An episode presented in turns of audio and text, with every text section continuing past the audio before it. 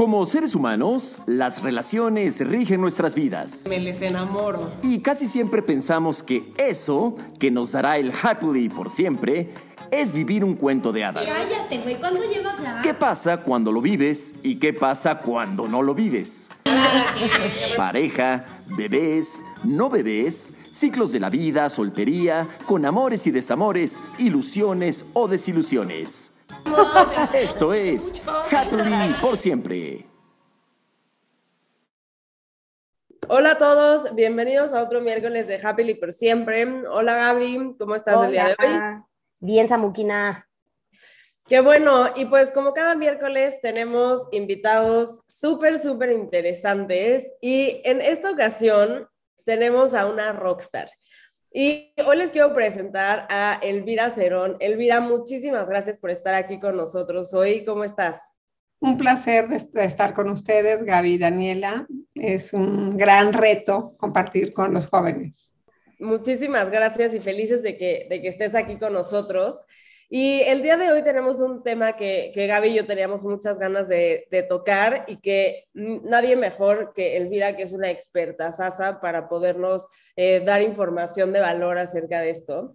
Y antes de que nos cuente un poquito más, eh, les voy a contar yo de Elvira. Elvira es mexicana, estudió sociología, psicoterapia sistémica, tanatología e intervención en crisis.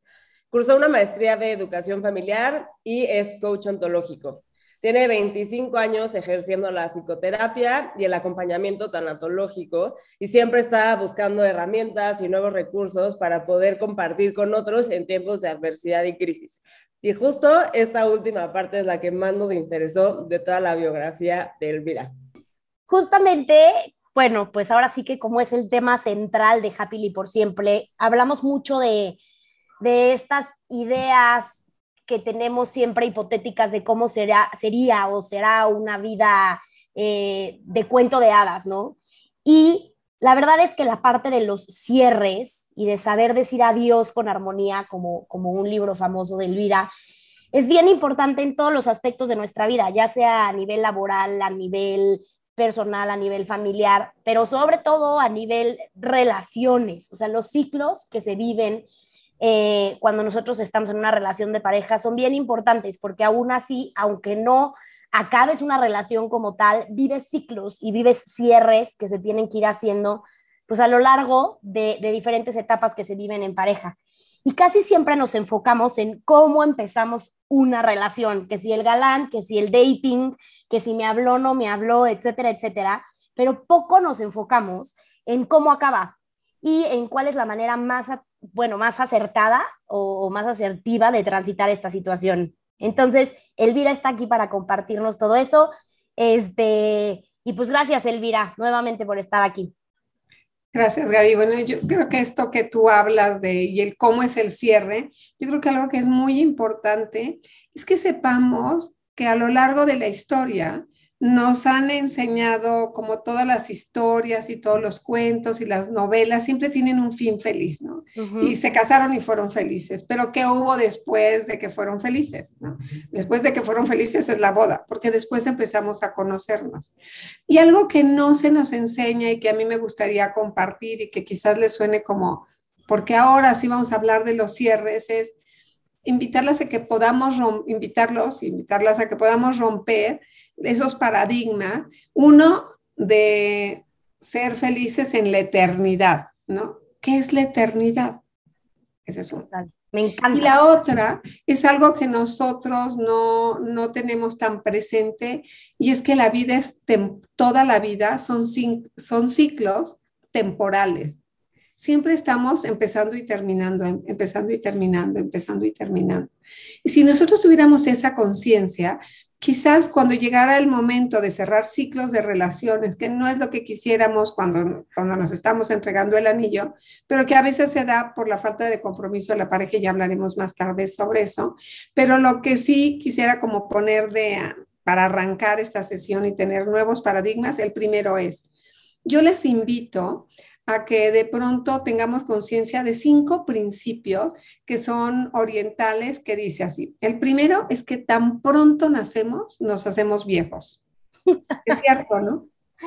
Si, si tuviéramos conciencia de eso, bueno, de pronto cuando sale una arruga o dos, un fruncido, lo que sea, vamos tomando conciencia que sí, estamos envejeciendo, pero envejece desde el feto que empieza a gestar vida. Entonces, el segundo principio es que todos nos enfermamos, además de por, principalmente por la genética que ya traemos en esa carga de lo humano, por dos causas principales lo que comemos y bebemos o el mal uso de nuestras emociones. Wow. Quizás les sorprenda porque estamos recorriendo este camino, pero eso es lo que nos va a ayudar a entender y transitar la temporalidad. El tercer principio es que todos vamos a morir. Si tuviéramos consciente de esa terminación definitiva del ser humano para transformarnos en un ser distinto de luz, de verdad derrocharíamos menos la vida y la aprovecharíamos con más intensidad, empezando por el amor. El, cuarto principio es que todo cambia. Entonces, aquel, aquella pareja de la que nos enamoramos, de la que estamos, va a cambiar. Porque en el Inter, cuando nos estamos conquistando, todo es sí, como me encanta lo que tú quieras. Y apenas entregamos el anillo y pasamos a la noche de bodas y todo cambia. Y miren que estamos hablando del siglo XXI, donde en realidad tampoco es que por primera vez nos vamos a conocer. Ya Claro esta evolución de lo humano, ya las parejas van teniendo encuentros que los hace conocerse con mayor claridad. Entonces luego viene el, el quinto principio, me gustaría que tuviéramos presentes, que es el nada nos pertenece. Y creo que si tenemos esos cinco principios fundamentales, podemos entonces hablar de cómo arrancamos en las parejas. Si lo tuviéramos claro, cuando de pronto el amor se va desgastando, las cosas se van transformando, entonces podemos ver que no nos dimos cuenta que estábamos evolucionando, cambiando para algo. Entonces, ¿cuáles son los cierres más comunes en las parejas? Pues justamente el desamor. El primero es el amor se esfumó, se transformó y no pudieron dar el cambio juntos. ¿Por qué no se pudo dar el cambio juntos? ¿Por qué no evolucionaron de la, evolucionaron de la misma manera? Justamente porque no se comunicaron. Entonces, el primer problema importante del por qué se terminan las relaciones es la falta de comunicación. Qué paradójico que por falta de comunicación y luego queramos tener un cierre amistoso, amable, si no, tenemos, no nos comunicamos. Entonces, cuando las parejas acuden a, la terapia, lo primero que les digo, ¿qué creen? Se tienen que ganar el divorcio. Y para ganarnos el divorcio nos tenemos que volver a conquistar. Y hay quienes en esa conquista pues se vuelven a quedar y arrancan nuevos motores, hacemos una transformación, pero hay quienes en ese conquistarse, y cuando hablo de conquistarse no es que se deduzcan y vuelvan a la seducción amorosa, sino que vuelvan a decir, bueno, genuinamente, ¿dónde estuvo mi responsabilidad para que esto no se diera? Porque créanme que en ninguna relación existen las víctimas, ni los villanos. Somos corresponsables de lo que dejamos partir, de lo que dejamos que se fuera esfumando, o porque no quisimos ver lo que teníamos frente a nosotros, o porque no nos quisimos hacer responsables de lo que ya no estaba. Entonces, las causas más comunes del desamor es la falta de comunicación, la, la falta de confianza, y por supuesto lo que todos eh, de alguna manera lo tenemos en la mente y nos, nos aterra y es la, la infidelidad. La infidelidad no solamente se da sexual y creo que la, la infidelidad sexual es la menos importante. Porque no deja de ser instintiva. Lo, lo más grave y la de la infidelidad de la que nos tendríamos que preocupar los, las parejas, porque la infidelidad se da tanto en las mujeres como en los hombres de igual manera, con el mismo porcentaje, nos tendríamos que preocupar de la infidelidad emocional, porque esa es la que nos va a vincular. Lo corporal viene de lo instintivo y eso pasa fácil. ¿Saben cuándo surge la infidelidad? cita, hay una autora que a mí me gusta y que les, les invito a que les tengan un problema de infidelidad, que lean un libro buenísimo de una gran psicóloga que se llama El dilema en la pareja. y es una experta en infidelidad. Y, y arranca su libro diciendo, la infidelidad empieza el mismo día que surge el matrimonio. ¿Qué quiere decir? Que el ser humano por naturaleza le cuesta trabajo ser fiel, que lo que lo lleva a la fidelidad del compromiso y de la relación con su pareja es el estar bien, es el comprometerse en el día a día y el solo por hoy, porque tentación para ser infieles todos estamos expuestos. Me encanta, como que lo ve. Me encanta. Sí, como que lo voltea de perspectiva y dice, en vez de enfocarnos en en por qué eres infiel, más bien enfócate en por qué eres fiel el día a día con tu pareja, me encanta. Exacto. Y entonces de pronto ya no, ya no lo hacemos al otro responsable, a la otra persona que decide ser infiel, porque además les quiero compartir algo en lo que creo. La infidelidad no es con el otro, la infidelidad es a uno mismo. Si yo quiero estar con la otra persona, ¿qué hago regresando a mi casa? Donde no siento paz, donde no siento encuentro. Entonces, cuando aprendamos a hacernos responsables, que no es que le fallemos al otro, sino nos fallamos a nosotros mismos, a un compromiso dado, entonces de ahí es donde uno pide una libertad diferente. Y se acuerdan que les decía que una vez que les compartí estos cinco paradigmas que tuviéramos presentes en la relación, también algo que es importante es, démonos permiso de practicar día a día de manera sutil la conciencia del no saber. Ok. Les va a sorprender decir, ¿cómo? Toda la vida nos han enseñado a saber y saber y saber. No, denos, démonos la, la oportunidad de abrazar la adversidad, agradeciendo lo que llega y soltando lo que se va con paz. Esto quiere decir que en los temas del amor, como de la vida en general, nada es seguro para el día mañana, para el día siguiente. Es que completamente era, me era una paz escuchar este, este episodio, una paz. Oye, mira, pero justo ahorita, o sea, todo esto que, que suena a el mundo idílico de que deberíamos estar todos nosotros, o sea, de aprender a soltar y aprender a, a llevar las cosas un día a la vez.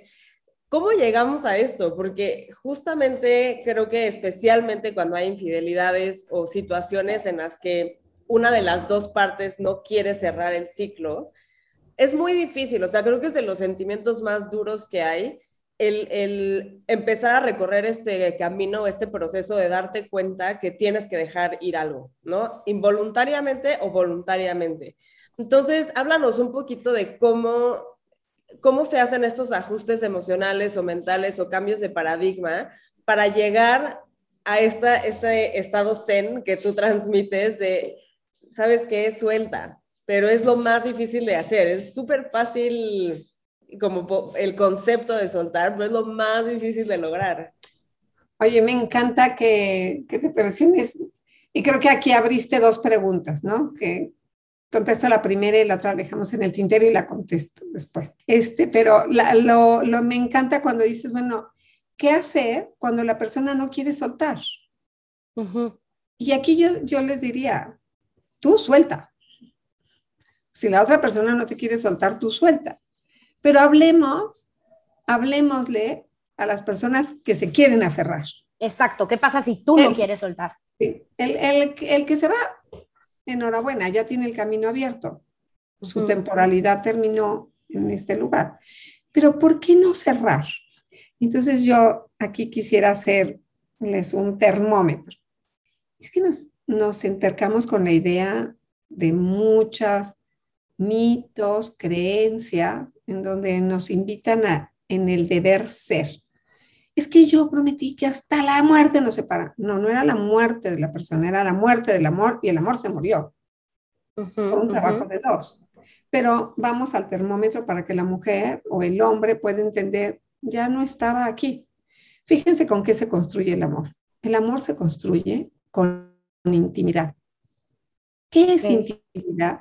Cuando yo soy capaz de compartirle al otro en el día a día todos lo que son mis sueños, mis anhelos, todo lo que pasa por mí que me ilumina mi día, pero también soy capaz de compartirle todas mis oscuridades, donde están mis miedos, mis inseguridades, mis celos, mi incertidumbre, mi egoísmo.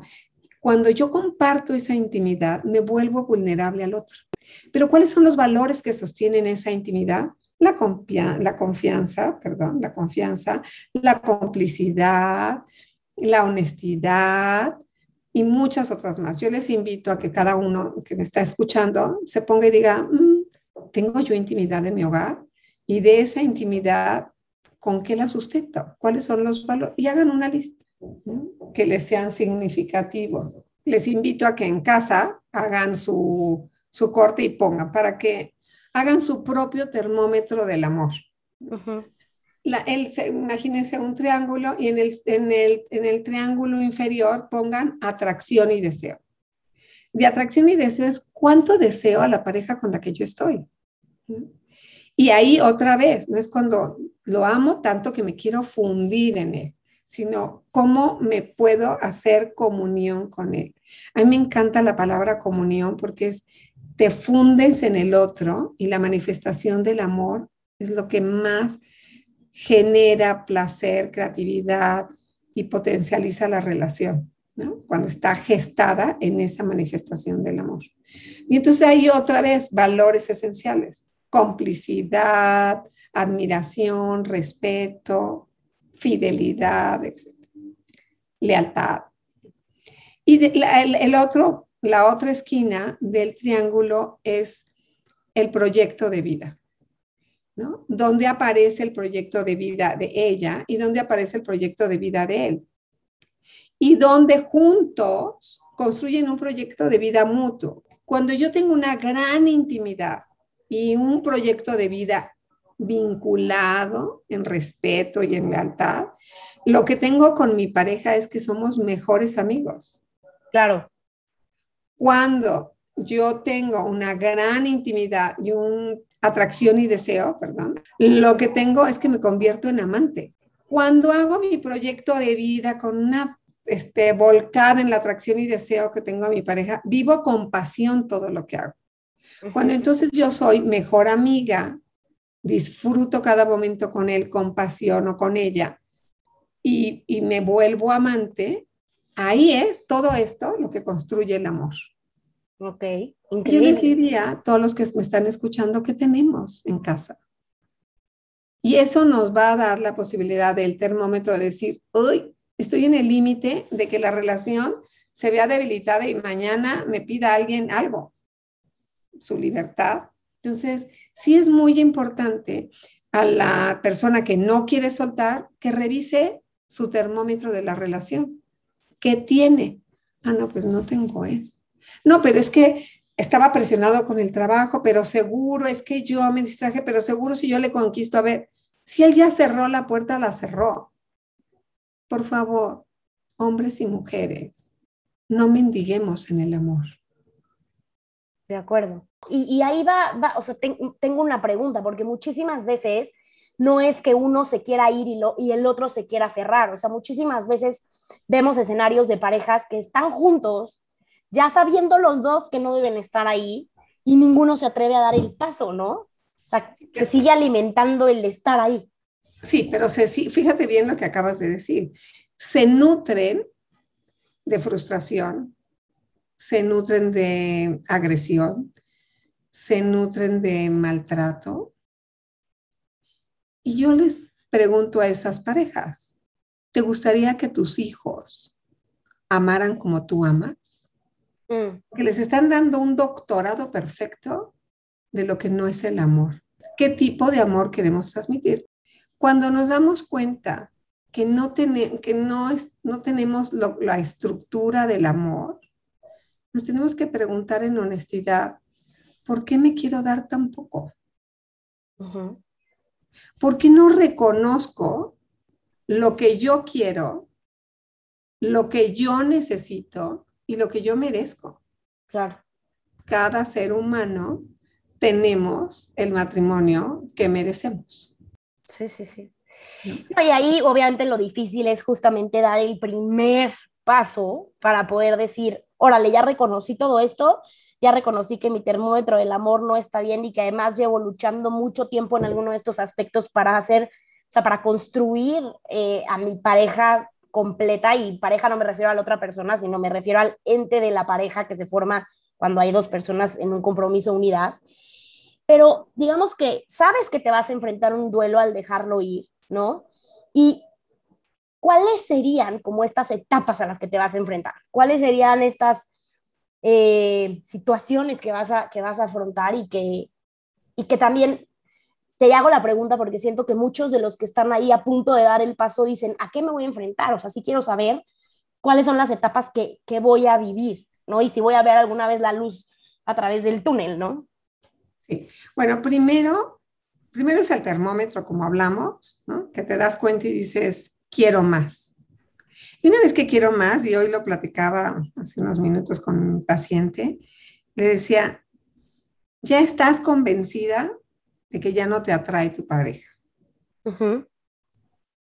Pero ahora te falta mirar todo lo que sí te da la persona con la que estás. Ojo, porque a veces nada más soltamos la pareja porque no me da una vida sexual activa. Y se te olvida todo lo que sí había. Claro. Y hay muchas maneras de trabajar en la relación de pareja para volverse a encontrar en lo sexual, en la emoción, en el afecto. Entonces, las etapas por las que uno pasa en el proceso de transformación para tomar la decisión, pues la primera es la negación, ¿no? Porque primero niego que yo soy corresponsable o niego que el otro no me da lo que yo necesito. Entonces, la primera etapa en el proceso de este cambio es negar. Luego entramos en un proceso de negociación. Bueno, si hago esto, entonces él va a hacer esto, pero si hago esto, y luego nos damos cuenta de mucho tiempo en que yo he avanzado. Hay pacientes que me dicen, es que, a ver, yo estábamos en los dos extremos y yo ya recorrí y ya no se quiere mover ni un 10%. Cuando él se va, es que ella quiere moverse el 10. Sí. Se le fueron, mientras él se movió hasta el 90% se fue. Eso pasa muy a menudo. ¿Qué es lo que nos hace no movernos a este cambio para hacer la transformación? Lo primero que nos impide es ver la realidad. Entonces, después de que hemos negociado y hacemos y tornamos, yo les digo, a ver, ahora siéntense y escriban qué aportaste tú para el desamor de la pareja. Tú, tú, tú, solo, olvídate lo que hizo él. Tú qué aportaste al desamor y tú qué aportaste voy y vengo en, cómo reconciliar, porque hay quienes nos están escuchando y están o suelto o, o le echo tantitas ganas. Bueno, de entrada no se le echan ganas, porque no hay dónde comprarla. Exacto. Lo que tendríamos que hacer es comprometerme a ser corresponsable de todo lo que no he hecho para construir una relación saludable a largo plazo. Pero eso creo que es lo más difícil, ¿no? Eh, Elvira, o sea, esa, esa corresponsabilidad, pues a nadie le gusta, o sea, a nadie le gusta verse al espejo y decir, ¿qué es lo que no he hecho yo para, para mantener a mi pareja entusiasmada o enamorada o, tal? Y creo que muchos nos, o sea, nos cuesta mucho trabajo ver eso de nosotros mismos y más aceptarlo, porque pues si no, ¿cómo se empieza a reconstruir algo si no lo aceptas? Y Dani, lo que acabas de decir es fundamental si no reconocemos cuál es mi corresponsabilidad, no estoy construyendo una relación. Ni la puedo terminar, como les decía, hasta para ganarse el divorcio. Tenemos que hacernos responsables, porque si yo no digo, sí es cierto, mi carácter me llevó a este lugar, sí es cierto, mi no mirarte me llevó aquí, pues eso es lo que tenemos hoy. Y para mí es fundamental cuando hay hijos, con más razón tengo que ser responsable porque no puedo ser víctima ni educar a mis hijos de, ay, tu padre o ay, tu madre. No, es papá y mamá nos amábamos muchísimo y por eso están ustedes. Pero pasado el tiempo, nos distrajimos, nos descuidamos mutuamente, pero lo que nunca hemos dejado de mirar es a ustedes. Y por ese amor compartido hacia ustedes es que vamos a ser mejores amigos. Por eso hablé al principio del triángulo del amor, porque podemos rescatar por pasos para tener una buena relación, para decir gracias, buen viaje, busca alguien valioso que mereces. Porque lo que más podemos desearle a nuestra pareja cuando se va es que encuentre una pareja valiosa que lo haga ser mejor persona. Porque si esa persona es mejor al lado de otra persona, va a repercutir en tus hijos. Claro. Y finalmente, cuando construiste en el amor, lo que más le deseas a aquel que le prometiste amor es eso. Quiero hacer aquí un paréntesis que Gabriel Marcel decía que cuando le ofrecemos un te amo a alguien, le estamos regalando la eternidad de nuestro corazón. Y a mí me encanta pensar eso porque eso abarca a la vida cuando se va o se muere la persona que queremos, pero también aquel que pasó por nuestra vida y le, le, le otorgamos un te amo en un momento, quedó plasmado en el mosaico de nuestra existencia ese amor en la eternidad. Y si lo podemos soltar con gratitud, nuestro cuerpo no queda lleno de heridas. ¿no? Sí hay vacíos, pero los vacíos que habitan en el cuerpo son los que hablan de nuestra evolución, de nuestro crecimiento, de nuestro ser mejores personas. Ay, es increíble. No, me encanta, me encanta ya que iba a terapia contigo. Está padrísimo. y justo vimos como un, como un gran, como un gran eh, eh, paréntesis entre esta parte de, de cuáles son las etapas que voy a vivir, ¿no? A la hora en la que me voy a afrontar a vivir un duelo y nos hablabas de la negación y, y, justo de ahí nos fuimos a todo lo que nos, nos platicabas, ¿no? De no hacerte responsable y de todo lo que afrontas en esa etapa. ¿Se acuerdan que les decía que es muy importante siempre tener esta idea de no saber? Porque cuando yo creo saber todo en el otro, no soy capaz de mirarme a mí mismo. Entonces, lo primero para poder aprender a soltar es aprenderme a mirar. Y cuando aprendo a mirarme, sí, empieza, llegamos a un tercer periodo en donde me resigno, estoy en la resignación y en ese estado de ánimo de la resignación, ojo, ¿qué entendemos por resignación? Y a mí me gustaría que cualquiera de las dos me contestara, ¿qué es para ustedes resignación? Este, resignación para mí es como aceptar la situación en paz. ¡Tin, tin, tin! Pésimo. No. ¿No? Esto, la resignación no tiene que ver nada con paz. Es acepto, pero sé que pudo ser diferente. Y me quedo hoy atorada.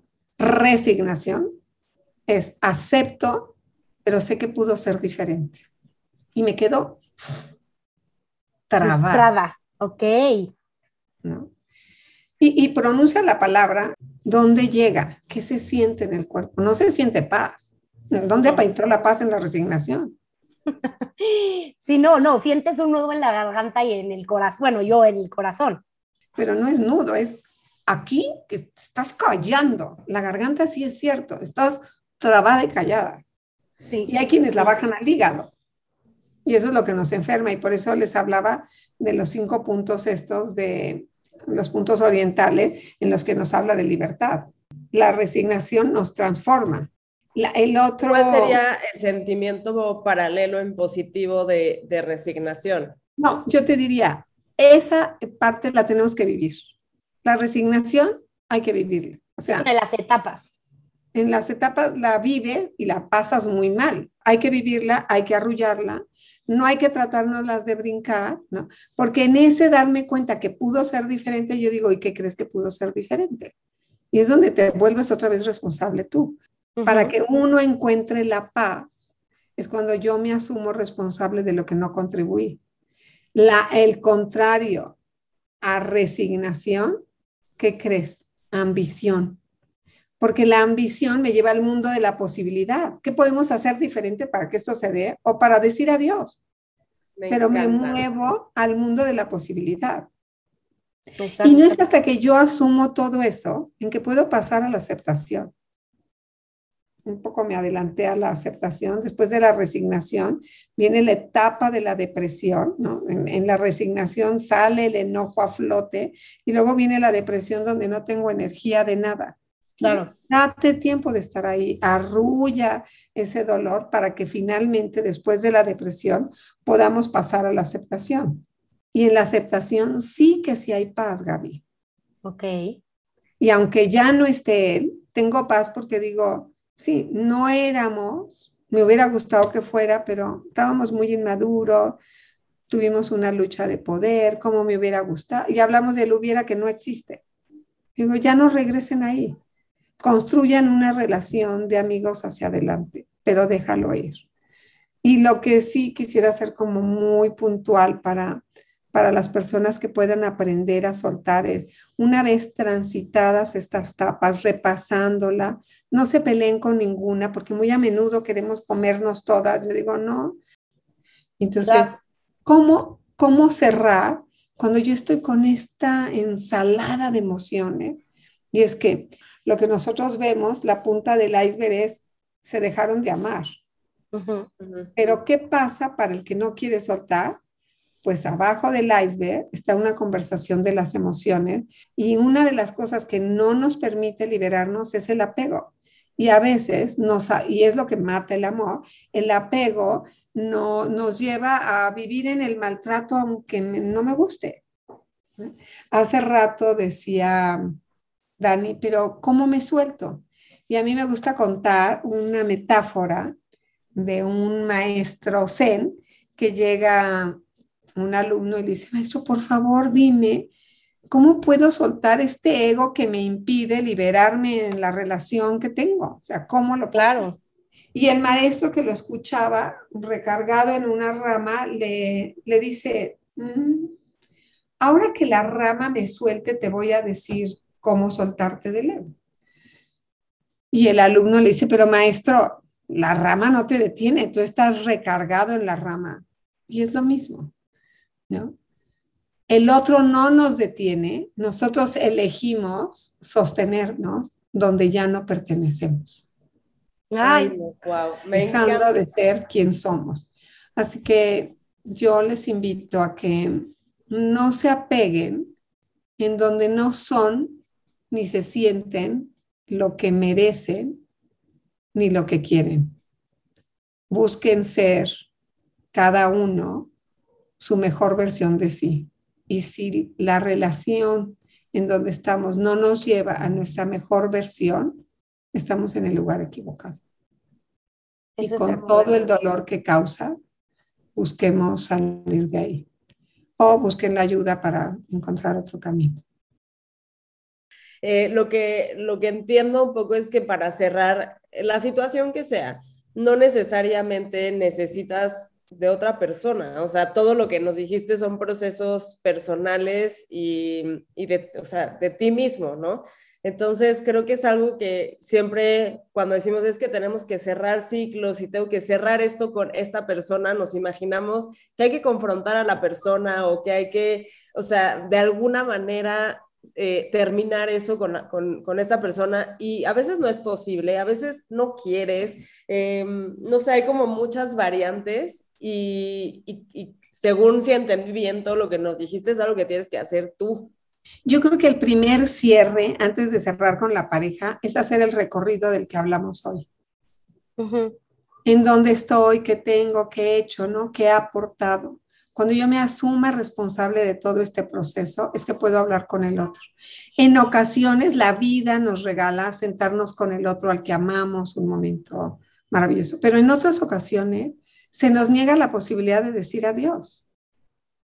Claro, o, claro, o hay, o hay muertes, o hay que se fue sin avisar, o hay que no nos vuelve salió, a contestar el teléfono. Salió por, uh, a comprar cigarros y nunca regresó. Exacto. Pero, pero hay muchos, en muchas relaciones en que dicen, se acabó.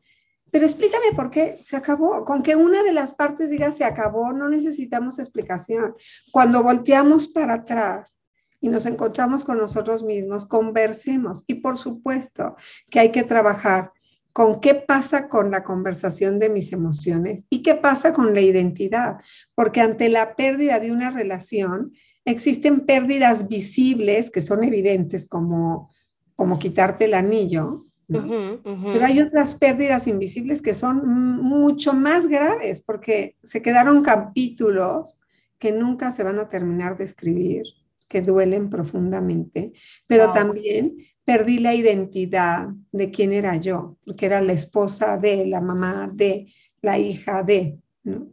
Entonces sí, tenemos que recoger nuestros pedacitos para volver a reconstruirnos, pero saber, ¿no? Saber que cuando un corazón se parte, es el mejor momento para volver a amar y construir. Entonces no le tengamos miedo al corazón partido, tengámosle miedo a quedarnos con el corazón vacío. Oye, Elvira, y obviamente en el momento de, de hacer un cierre, tenemos muchísimos mitos alrededor, ¿no? O sea, me voy a morir, nunca más voy a volver a encontrar a nadie, donde hubo fuego, cenizas quedan, etcétera. ¿Nos puedes platicar de los mitos que existen alrededor de cerrar ciclos? Pues mira, de, los que a mitos a mí que me gusta a través del cierre es que decimos, es que sin ti ya mi vida no tiene sentido. Pero son frases que hemos hecho a lo largo de la vida que no son reales. Cada ser humano es un ente individual y tenemos una vida y un compromiso por delante. Y cada ser humano viene a esta vida a vivir y expresar de manera distinta las emociones. Entonces, nadie se ha muerto de amor, aunque digan me voy a morir sin ti. Existe la otra parte, es que si yo no cierro, nunca voy a poder encontrar a nadie más. Eso es mentira. Un clavo saca otro clavo, por favor, clavo, un clavo saca otro clavo tampoco es real. Yo lo que sí siempre les digo, después de una relación que termina, todo ser humano merece un duelo para terminar. Dense un año. Psicológicamente el, el, ser humano necesita ese año de cierre para pasar las cuatro estaciones. Los celtas, que son súper sabios, cuando se comprometen con la pareja, antes de casarse, viven un año juntos para vivir las estaciones. Y una vez que vivieron las cuatro estaciones, ¿no? El, sembrar, el verano, ¿no? Entre lluvias, tormentas y nuevo sol, como el otoño que arrasa lo que ya no funciona y el invierno para cobijarnos y recoger la cosecha. Todas estas etapas son las que nos hacen decir puedo con el otro. Pero así como para empezar una relación necesitamos las cuatro estaciones.